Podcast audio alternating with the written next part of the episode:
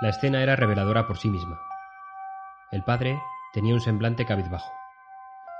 Su mano, mejor dicho su puño, estaba en contacto con la tierra. Parte de esa tierra estaba en su espalda. La cazadora tendría que ser lavada después de este episodio. Su cabello estaba totalmente despeinado. El gorro de la cazadora no le protegía. Y el sombrero reposaba en el suelo, en un gesto de olvido propio de la escena. Su mirada era distraída, a la vez que avergonzada, quizás fruto de la desesperación o de la dejadez. El tiempo estaba mejorando, y había más rayos de sol que los habituales.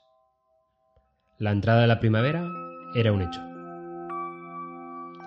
A su lado su hijo, un niño de unos ocho o nueve años. Gorra de béisbol con visera hacia atrás, que adivinaba el desparpajo del pequeño. Vestía una cazadora que se intuía pequeña para su talla. Probablemente heredada puesto que le acompañaba unos pantalones notablemente grandes, dejando a la vista la ropa interior en la parte trasera. El niño estaba concentrado, pero sobre todo estaba decidido. La decisión provenía de evitar lo que ya era inevitable, la vergüenza que acompaña a su padre y su amor por recuperarlo de nuevo a su lado. Todos los indicadores apuntaban a una zona marginal. Todos los indicadores apuntaban a una tragedia familiar.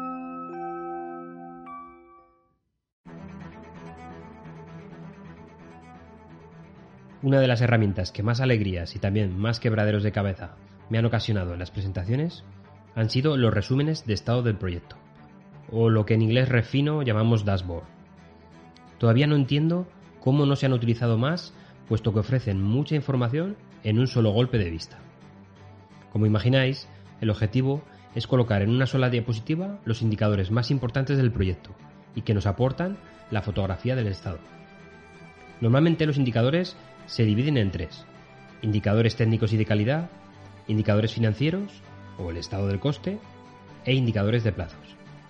Aunque es muy importante incluir el estatus de todos estos indicadores, la clave para el receptor de la presentación es conocer los objetivos acordados para cada uno de los indicadores y por tanto poder compararlo con el estado actual. Esto es un arma de doble filo. Si nuestros indicadores son buenos, excelente. La foto sería inmejorable.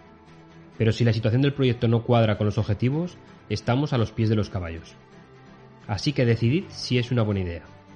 En caso de que seáis los receptores de la presentación, está claro que os gustaría verlo de esa forma.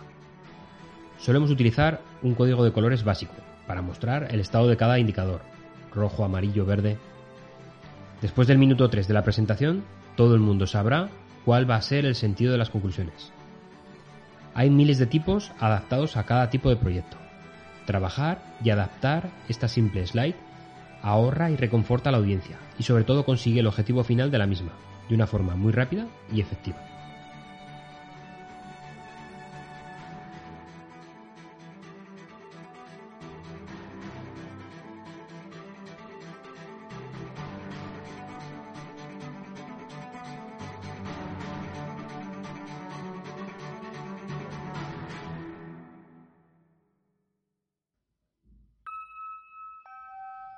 El fondo de vallas rojas parece un indicador, pero es una situación dramática del momento. El niño tiene los brazos extendidos, agarrando, con los puños apretados, la camiseta de su padre. El padre está sentado en el suelo, piernas extendidas, sin poder atisbar un punto de apoyo para volverse a poner en pie. El padre está, pero no está. El niño intenta por todos sus medios levantar a su padre. Intenta balancear su cuerpo hacia atrás, como buscando un punto basculante imposible a toda vista. Tira con fuerza, pero su padre no se mueve. El padre, borracho, sigue en el suelo. Su hijo, rabioso, desespera por llevarlo a casa, como si fuera la única oportunidad de recuperar la inocencia de su niñez.